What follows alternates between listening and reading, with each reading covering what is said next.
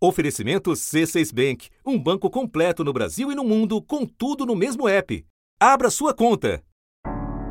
Todos os dias dói, eu sinto a falta dele. Tá faltando um pedaço na gente, tá doendo demais. Se eu fecho o olho, eu vejo meu filho, não consigo dormir. Foi indo um atrás do outro, né? E até agora nós estamos passando bastante dificuldade, o coração dói. De cada 425 brasileiros, um foi levado por essa pandemia de mortes solitárias. Ainda não estou em paz para poder sentir a tristeza, meu sentimento é de revolta. Por quê? Meu pai poderia ter sido vacinado lá em janeiro, lá em fevereiro. O brasileiro está mais triste. O Brasil caiu no quesito felicidade. Foi da posição 29 para 41. Parei de trabalhar, deixei de passear com minha filha, minha filha parou de ir para a escola, que hoje em dia ela cobra. Ela pergunta, mamãe, quando é que eu vou poder voltar para a escola? Eu não tinha, eu não tinha força para fazer nada. Perdas financeiras, perdas materiais, entendeu? E outros tipos de perda, até perda familiar também. Por motivo de não ter como suprir a necessidade familiar de um pai de família, um pai de família digno.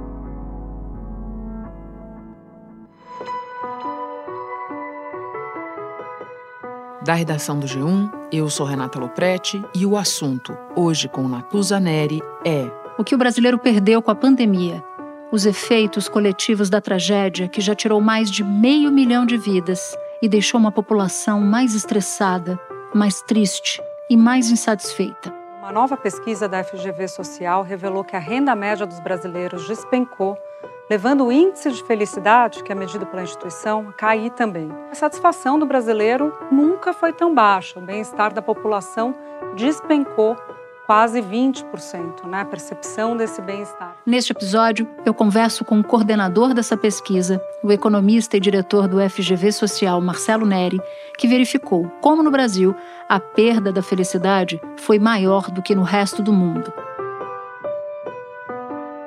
Terça-feira, 22 de junho.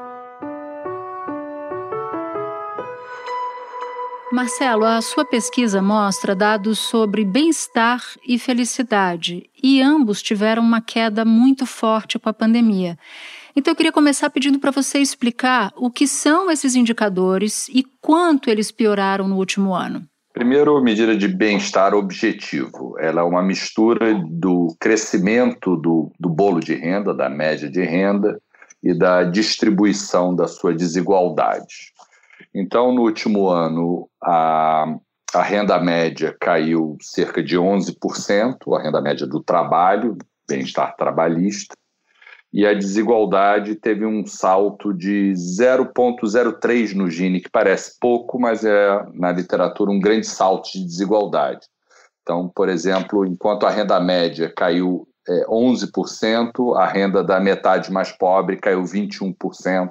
Então, esse é um indicador é, objetivo de bem-estar, ele está no menor ponto da série histórica, que começou em 2012. A percepção de felicidade dos brasileiros, que vinha diminuindo desde 2013, atingiu o menor nível agora na pandemia. A renda média per capita estava em R$ 1.122 no primeiro trimestre de 2020 em um ano, caiu para 995 reais, ficando abaixo, portanto, de R$ 1.000 pela primeira vez. E o indicador subjetivo de felicidade, entre aspas, ou satisfação com a vida, é uma pergunta direta feita pelas pessoas, num número grande de países, e pede para as pessoas darem uma nota de 0 a 10 para sua satisfação com a vida presente.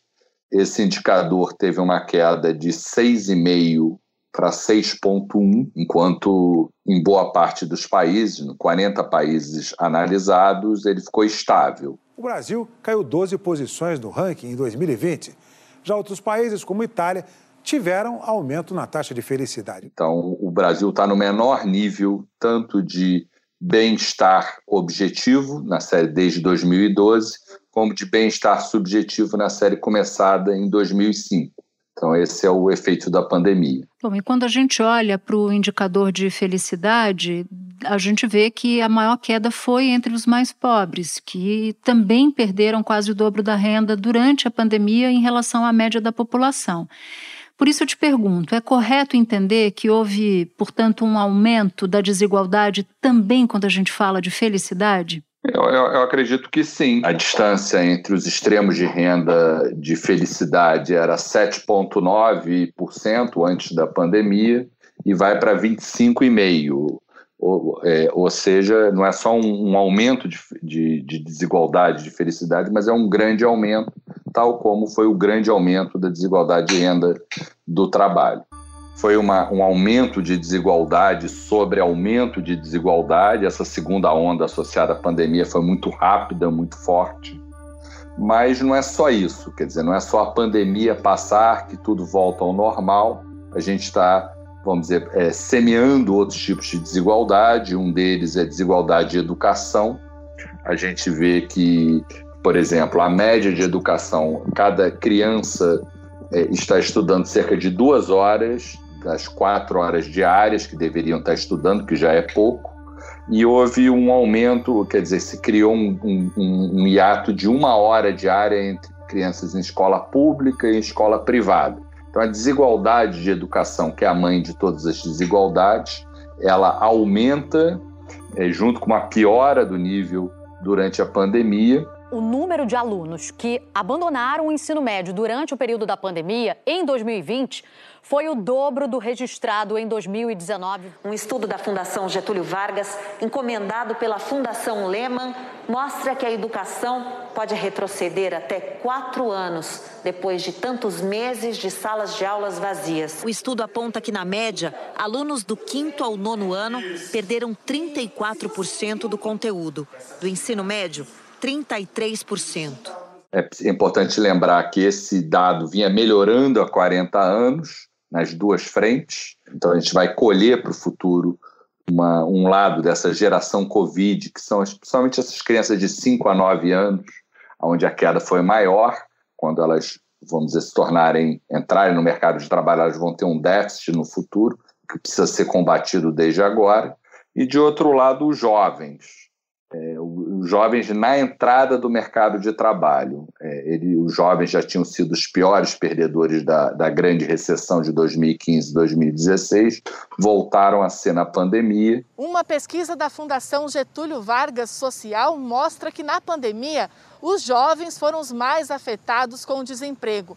A taxa foi de mais de 30% entre os jovens adultos e passou de 50% entre os adolescentes. A taxa de jovens desocupados subiu de 23,8% no quarto trimestre de 2019 para 29,8% no mesmo período de 2020, o que equivale a cerca de 4,1 milhões de jovens à procura de emprego. E esse, é, isso gera esse efeito cicatriz, uma espécie de um teto na capacidade do, do jovem ascender é, em termos trabalhistas, porque se ele entra no mercado de trabalho num momento adverso, mesmo quando esse momento é superado, é, essa marca tende a ficar no prospecto dessa geração Covid.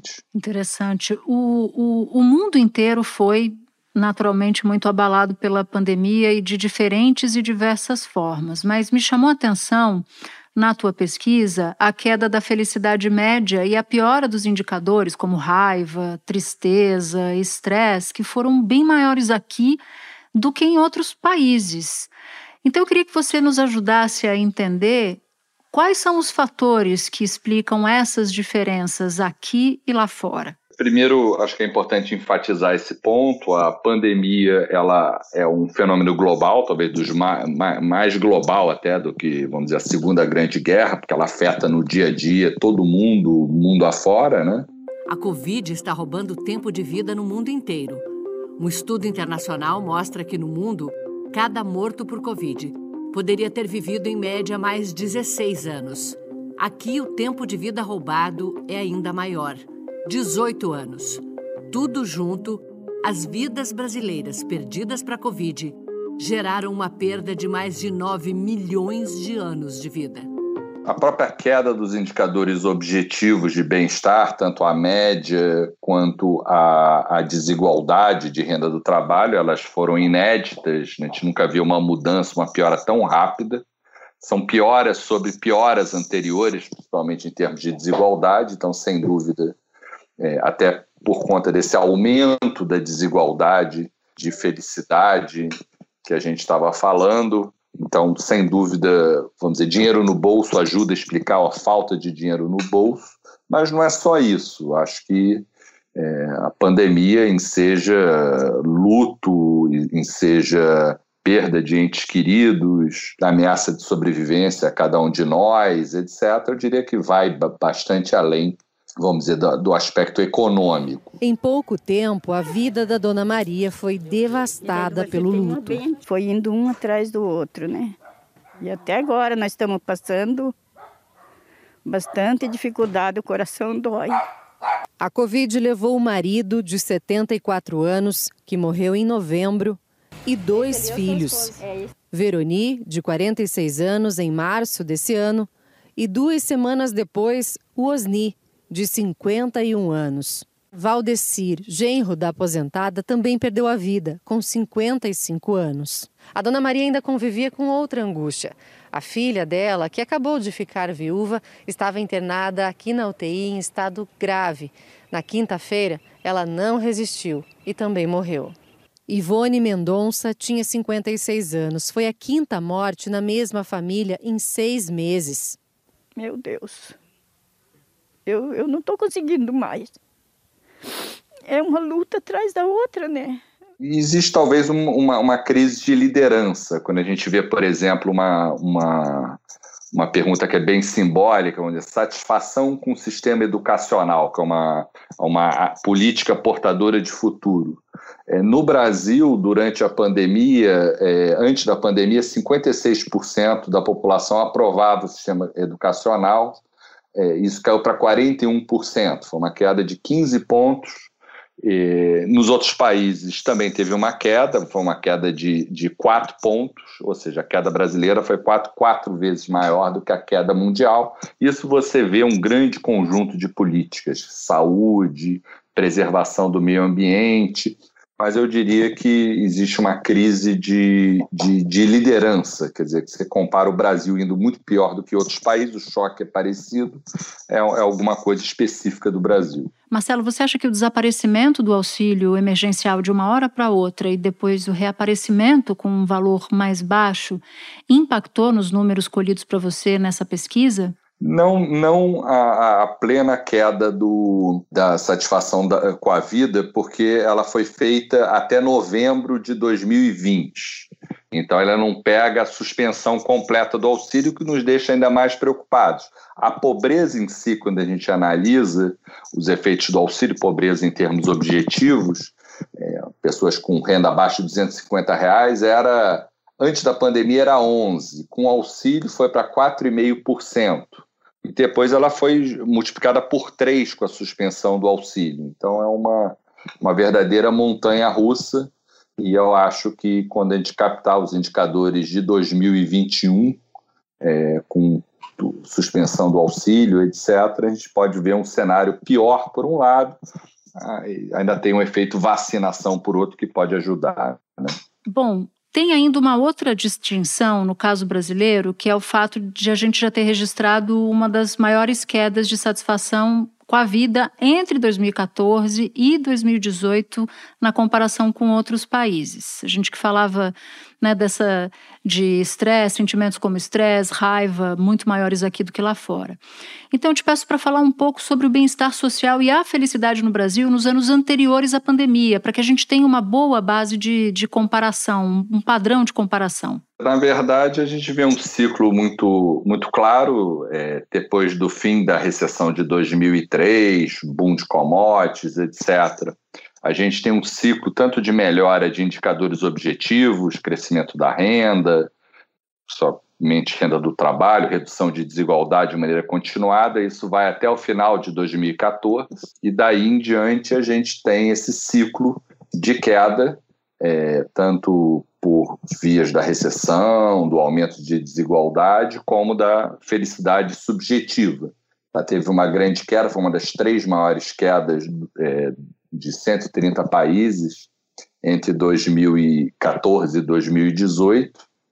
É, então é um, é um ciclo e, e, esse é um pouco o problema do Brasil, é porque na maioria dos países a, a pandemia chegou num estado, vamos dizer, normal, entre aspas. O Brasil já vinha muito sofrido dessa grande recessão que foi, vamos dizer, impulsionado pelo aumento de desigualdade, dizer, crise sobre crise, e isso afeta os indicadores subjetivos também, naturalmente. É, e pelos dados aqui, no início de 2020, o bem-estar estava no meio do patamar de 2012. É como se não tivesse havido progresso na década, né? Exatamente. E o último ano de 2020 para 2021, porque vamos dizer, as décadas terminam, terminam em 31 de dezembro né, de 2020. É, então, a fotografia que a gente tem do final da década é, do, é, de 2010 é um final de retrocesso, não é? é mais do que uma década perdida, é uma década que a gente andou para trás e vamos dizer esse impulso é, final foi dado pela pandemia. Então, acho que a pandemia na verdade é um derradeiro teste coletivo e a gente infelizmente está indo muito mal. O Brasil já, já teve hiperinflação no passado, temos uma desigualdade muito grande, violência muito grande, uma série de problemas coletivos e que a gente foi vencendo esses problemas e eu acho que na década passada a gente evoluiu nesses problemas todos. A inflação está relativamente alta agora, nada do nível de hiperinflação. E eu acho, quer dizer, eu tomo a pandemia como um grande exercício de cidadania brasileira, de defesa, e a gente não está indo bem. E isso a gente capta bem pela comparação com os outros países. Então é, é uma década que não só a gente andou para trás é, em termos de resultados, como em termos de processo. Então a gente tem um, um longo caminho a refazer pela frente. Em um ano de pandemia, Marcelo, a renda do brasileiro caiu quase 11% e poderia ter caído ainda mais se não fosse o auxílio emergencial. É um assunto que a gente já falou aqui no episódio, mas eu queria voltar um pouco nele. Por que essa política não foi suficiente para assegurar a queda na renda e no bem-estar da população? Quer dizer, na verdade, a, a nossa medida de bem-estar que vai até é, primeiro trimestre de 2021, ela é uma medida baseada em renda do trabalho. O auxílio ajudou a fazer as rodas da economia girarem, mas não o suficiente para evitar essa queda. Quando a gente considera a renda de todas as fontes, por exemplo, no indicador de pobreza ou no indicador de bem-estar, a gente teve uma queda espetacular de pobreza é, por conta do auxílio, a pobreza caiu a um terço, mas depois esse auxílio foi retirado. Então, é essa fotografia do primeiro trimestre de 2021, que é a última que a gente tem, ela é um período que não tinha auxílio. Então, o indicador de bem-estar baseado em renda de todas as fontes é, é, mostrará uma queda muito importante. Quer dizer, a pobreza ser multiplicada por três em seis meses é algo absolutamente rápido e, e, e, talvez mostre que o problema do Brasil não é só estagnação, desigualdade, mas talvez seja instabilidade. E uma parte dessa instabilidade talvez esteja sendo produzida pela própria política pública, que ela deveria minimizar é, instabilidades e desigualdades, e, e, ela, pelo menos no, no campo das incertezas, ela tem sido exacerbadora de, dessa instabilidade. Em fevereiro, sem o auxílio, o número de pobres subiu e superou a marca de antes da pandemia.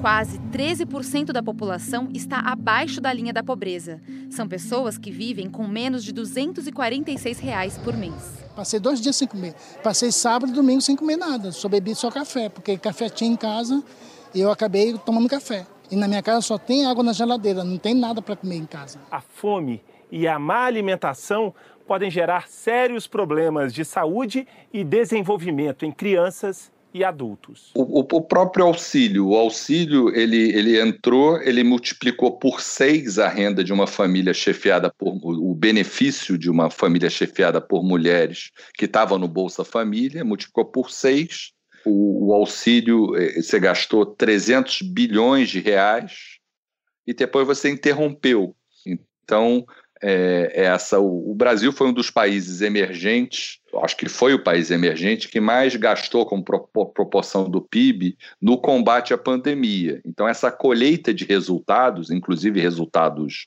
macroeconômicos, hoje saiu uma pesquisa da Fundação que mostra que a combinação de desemprego e inflação, o Brasil também está muito mal situado. Ou seja, o Brasil gastou muito e colheu pouco. É um sinal de ineficiência das nossas políticas. E uma parte disso está ligada a essa volatilidade. A retomada econômica aqui no Brasil não deve beneficiar a sociedade da mesma forma, muito pelo contrário. O que as projeções mostram é que ainda nesse ano a renda média da classe A deve subir quase 4%, enquanto também até o fim desse ano a renda média das classes D e E deve encolher quase 15%. Resultado disso tudo, até o fim de 2021, quase 1 milhão e 200 mil famílias devem retornar à pobreza. É, e eu sinto que talvez seja um pouco, entrando um pouco na, na sua especialidade, seja um pouco de um ciclo político adiantado. Isso me preocupa. As séries de pobreza no Brasil são altamente instáveis, sempre em ano de eleição a gente tem uma queda de pobreza. E eu acho que esse, o ciclo eleitoral esse ano parece, é, parece estar um ano adiantado, que pode ser preocupante em termos fiscais, em termos de instabilidade. Ou seja, o que você está dizendo é que as instabilidades da política afetam de forma frontal a ponta da sociedade, né? Quem mais precisa de Estado, quem mais precisa de atenção. Toda vez que há um abalo sísmico em Brasília, isso se reflete para a vida real das pessoas, é isso. Na política, e na política pública também. Um outro exemplo de instabilidade produzida é quando você resolve decretar um 13 terceiro do Bolsa Família um determinado ano e não adota isso para outros anos. As pessoas gostam de estabilidade. Estabilidade é alguma coisa que a gente conquistou a duras penas depois de uma hiperinflação e é um dos indicadores de bem-estar, um dos determinantes do bem-estar. Então, tem a política é, no sentido partidário e também tem a política pública. E eu acho que ambas foram contaminadas pelo esse, vamos dizer, por essa forte instabilidade. E Marcelo, para a gente terminar, olhando para o futuro, se você tivesse que apontar uma medida urgente ou um grupo que nós precisamos olhar com especial cuidado para a recuperação do bem-estar, qual medida você apontaria ou quais medidas você apontaria se tiver mais de uma?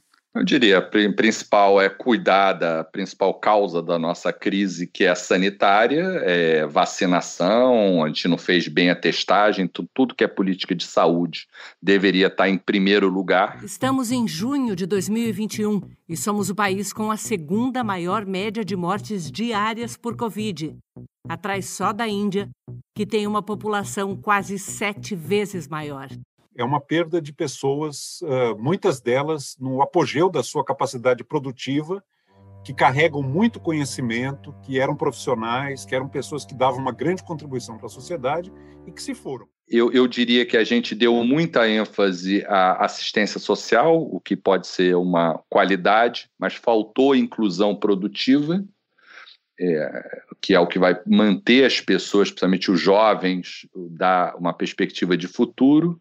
E, finalmente, a gente descuidou muito da educação, que também é um, um indicador antecedente do que vai acontecer para frente. Então, acho que a gente falhou nessas três frentes: saúde, inclusão produtiva e educação. Marcelo, muito obrigada por suas explicações. Foi um prazer conversar com você e para os nossos ouvintes, nós não somos parentes. O seu Nery é com I, o meu é com Y, só para deixar bem claro que não teve benefício familiar aqui. Perfeito, Natuza. Um grande prazer falar com você novamente e saudações a todos.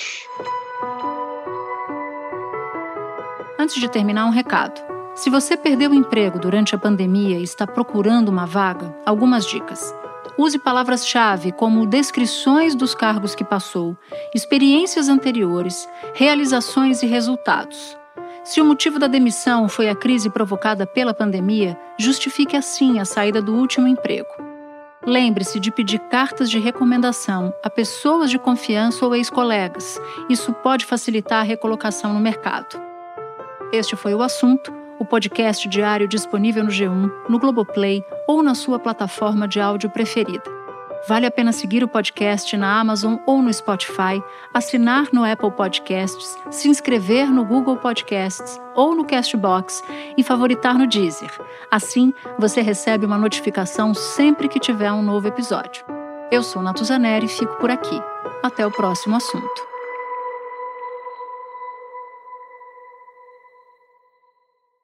Você no topo da experiência financeira que um banco pode oferecer. Escolha um banco completo no Brasil e em qualquer lugar do mundo. Abra sua conta no C6 Bank.